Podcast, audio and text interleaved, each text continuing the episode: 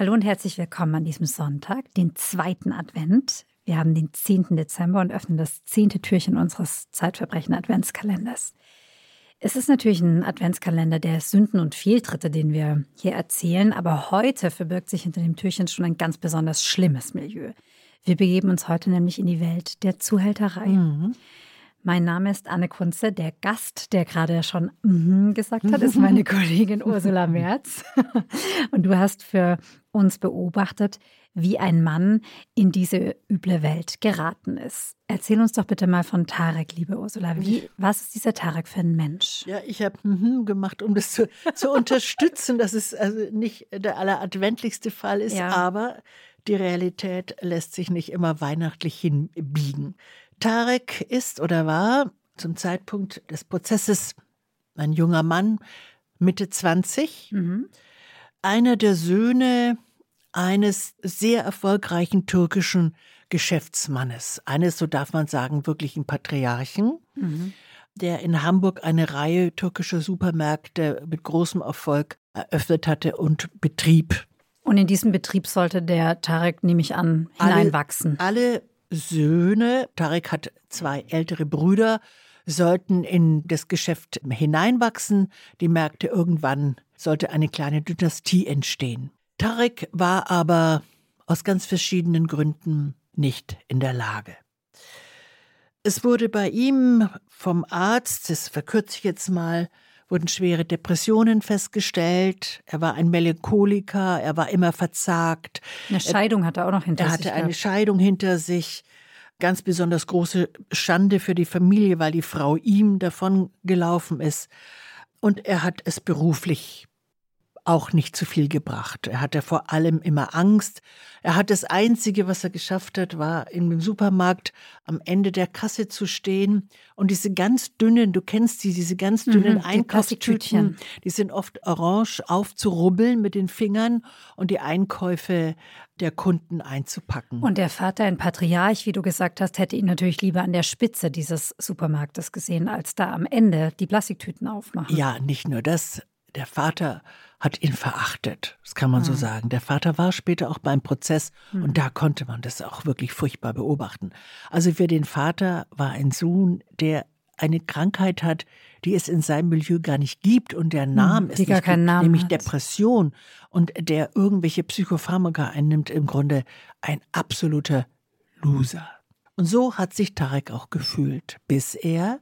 Was ist passiert an dem Tag, mhm. an dem er sich nicht mehr als Loser gefühlt hat? Er saß hat? eines Tages, ich weiß es nicht, in einer, in einer Kneipe oder einem Café. Er saß irgendwie ein bisschen verloren einzeln rum und hinter ihm trat ein anderer Mann, vielleicht nicht weniger patriarchal, legte ihm den Arm um die Schulter und sagte: Sag mal, suchst du Arbeit?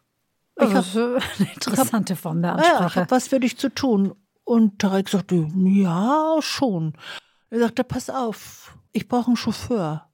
Mach das. Kannst du Auto fahren? Ja, ich kann Auto fahren. Ja, pass auf. Hier ist der Schlüssel. Das ist ein Mercedes. Ich sag dir jetzt, wo du hinfahren musst, nämlich an die polnische Grenze. Und was soll der dort machen an der polnischen Grenze? Da warten drei junge Frauen. Mhm. Die lädst du ein. Jemand übergibt dir die drei jungen Frauen. Wichtig ist, du nimmst denen sofort die Pässe ab. Die Pässe dürfen die nicht behalten und die ah, fährst du hierher. Also Zwangsprostitution. Genau. Es war, Tarek dämmerte auch schon, dass hier was nicht stimmt, weil er nannte die Frauen Miezen mhm. und hat das Verb anschaffen außerdem verwendet. Okay. meine Miezen hat er wahrscheinlich meine gesagt. Miezen. Es war Tarek schon ziemlich klar, dass er im Auftrag eines Zuhälters hier junge Frauen transportieren muss. Aber Tarek wusste sowieso nie, was er machen soll, was richtig mhm. oder falsch also ist. Also jemand musste immer Entscheidungen für ihn treffen. Genau. Und da und war da, er vielleicht ganz froh um jemanden, der kommt und sagt, so, da fährst du jetzt du hin. Du machst das. Das kannst du. Das hat ja auch so ein Autorität, ist ja vielleicht auch so eine Autoritätserfahrung gewesen für ihn, oder? Wenn er da hinfährt und Frauen die Pässe abnehmen soll und Frauen transportieren soll. Naja, also so wie ich es verstanden habe oder wie es im Prozess zu verstehen war, ist ihm sozusagen das absolut entsetzliche, inhumane und illegale der ganzen Aktion so ein bisschen verschwunden hinter der Tatsache, dass ihm da jemand sowas zutraut. Mhm. Und dass es ihm auch gelungen ist. Er hat es gemacht. Er fuhr an die polnische Grenze. Da wurden ihm drei sehr junge Osteuropäerinnen in Anführungsstrichen übergeben. Mhm. Und er hat ihre Pässe an sich genommen. Und er kam dann nachts zurück und hat dem Zuhälter die Pässe übergeben. Und der sagte, hey, Junge, gut gemacht. Und so ging es eine ganze Weile weiter. Also es blieb nicht bei der einen Fahrt. Nein.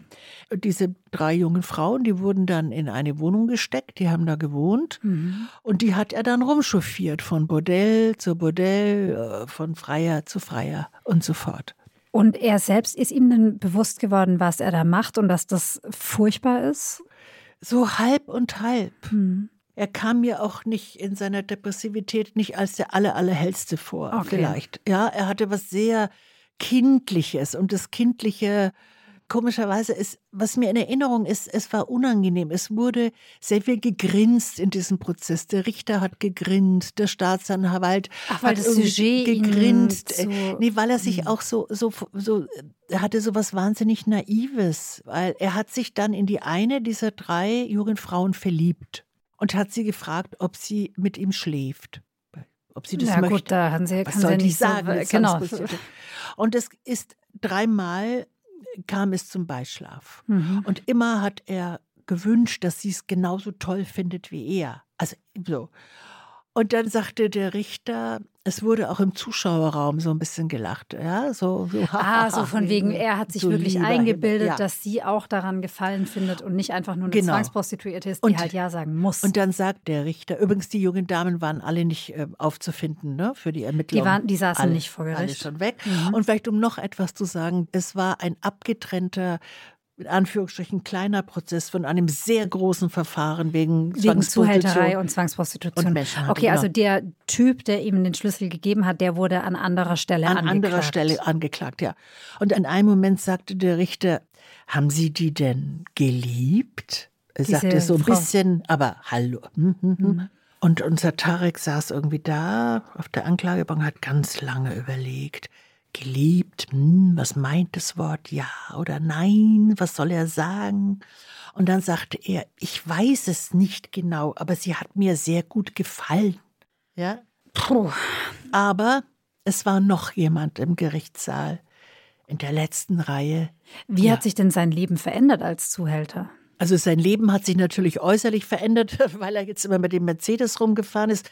Ich glaube, was sich vor allem verändert hat, ist aber sein Selbstbewusstsein. Er war jetzt jemand. Er hatte eine, entschuldige, wenn ich den unpassenden Ausdruck verwende, eine Aufgabe, mhm. der er gewachsen war. Vorher er stand nicht mehr da am Ende des Supermarkt und hat gerubbelt. genau. Ähm, Man hat ihm was zugetraut, nicht nur der Zuhälter, sondern auch die anderen, die zu der Bande gehörten. Er hat das Gefühl gehabt, er ist jetzt ein, ein erwerbstätiger, erwachsener Mann. Er ging joggen. Mhm. Eines Tages, er hatte den Mercedes-Schlüssel immer um den Hals hängen. Und beim Joggen begegnet er eines Tages einem seiner älteren Brüder. Und er sagt, hey, was ist denn mit dir los? Ja, ich bin Chauffeur geworden. Ich fahre wichtige Leute mit Mercedes rum und der Bruder dachte, naja, gibt immer wieder Geschäftsleute, Politiker, mhm. Chauffeure im Donnerwetter. Er hat nicht gewusst, dass sein Bruder da in dieses ja, Zuhältermilieu Da dachte auch der, der, kleine Tarek, mhm. hat sich ja doch irgendwie, irgendwie gemausert. Wer ja. war denn noch vor Gericht? Da habe ich dich vorhin unterbrochen. Tja, eine wichtige Person saß in der letzten Reihe der Zuschauerbänke, der Vater von Tarek. Der hat den Sohn, den angeklagten Sohn, angeklagt wegen Beihilfe zur Zuhälterei im Übrigen, keines Blickes gewürdigt.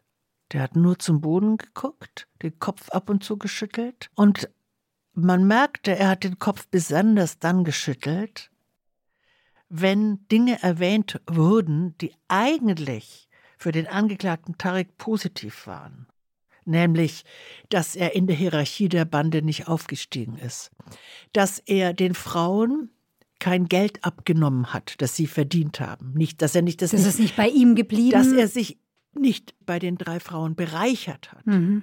ja. Dieser Sohn, dieser elende Loser, schafft es noch nicht mal, zum richtigen Zuhälter zu werden. So ließ sich die Reaktion dieses Vaters verstehen. Das fand ich ganz besonders bemerkenswert und auch brutal. Also ich meine, der Sohn, sein Sohn wurde noch nicht mal richtig ins Gefängnis gesteckt, wie ein echter Schwerverbrecher. Warum kam er denn mit einer Bewährungsstrafe davon? Vor allem durch das psychiatrische Gutachten. Ah, wegen der Depression. Ja, erkrankt, mhm. wegen, weil er wirklich an Depressionen erkrankt war. Mhm. Vielen Dank, Ursula, dass du uns diesen Fall erzählt hast. Morgen geht es um Schönheit. Morgen machen wir weiter in unserer kleinen Serie zur Schönheit. Ursula, du beobachtest kleine Verbrechen für die Zeit und veröffentlichst sie regelmäßig in unserem Kriminalmagazin Zeitverbrechen. Unser Verlag hat sich bereit erklärt, Verbrechenfans jetzt zu Weihnachten unter abo.zeit.de slash Verbrechen ein ganz besonderes befristetes Angebot zu machen, damit ihnen kein Verbrechen mehr entgeht. Ich wiederhole es nochmal, abo.zeit.de slash Verbrechen. Und wir hören morgen den nächsten Fall.